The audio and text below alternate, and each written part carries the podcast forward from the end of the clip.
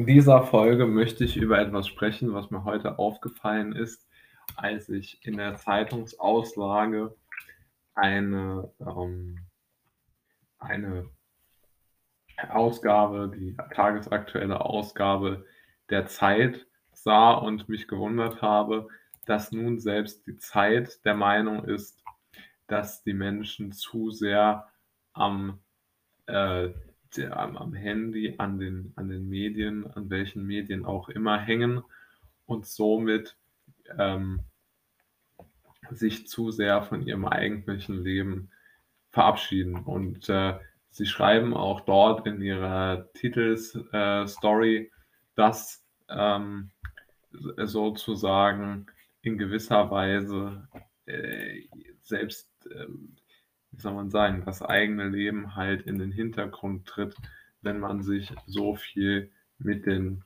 mit den äh, sozialen Medien oder auch mit den Tageszeitungen beschäftigt. Ja. Und das ist schon interessant, wenn man sich das mal anschaut, dass ja normalerweise die meisten Journalisten immer gesagt haben, es wäre extrem wichtig oder gar eine, eine staatsbürgerliche Pflicht, sich jeden äh, Tag mit irgendwas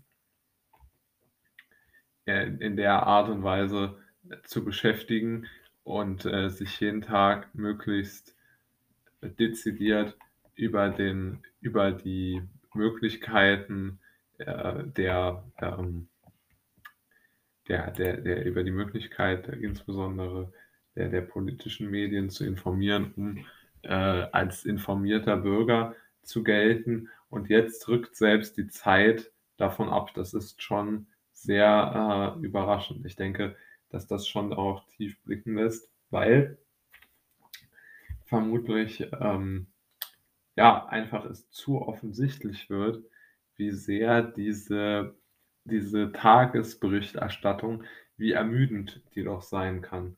Also zum Beispiel in einem Büro, in dem ich mal saß, da haben die Menschen wirklich Radio gehört, acht Stunden lang, und die haben sich 16 Mal die gleichen Nachrichten vorlesen lassen.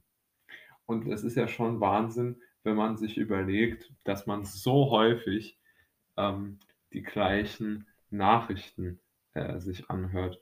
Und das Ganze dann natürlich noch kombiniert mit Push-Mitteilungen auf das Handy, Nachrichten vermutlich noch beim Pendeln auf der Autobahn.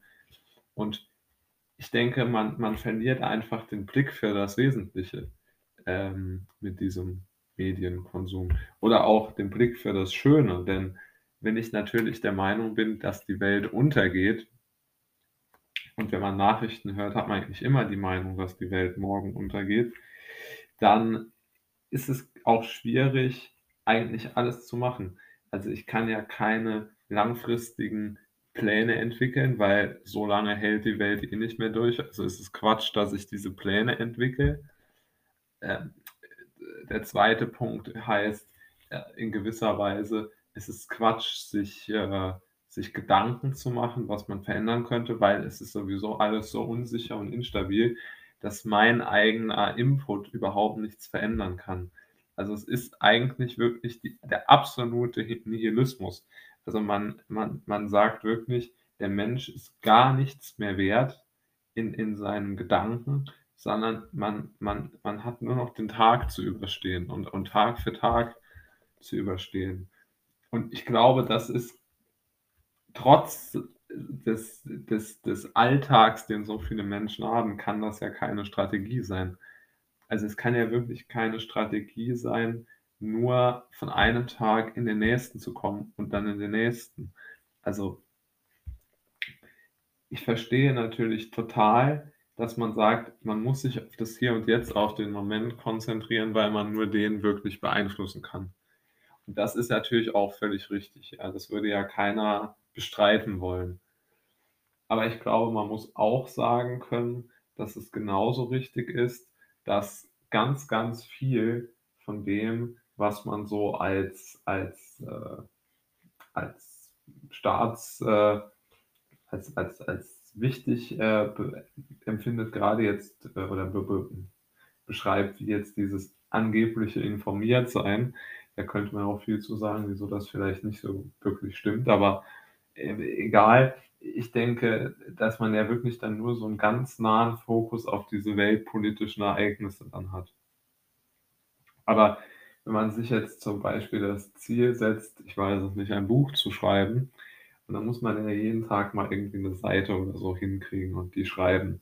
Aber wenn ich mich jeden Tag damit beschäftige, dass morgen die Welt untergeht, dann schreibe ich ja vermutlich gar nicht die erste Seite, weil ich ja gar nicht dazu kommen werde, die die nächsten Seiten, äh, zu schreiben.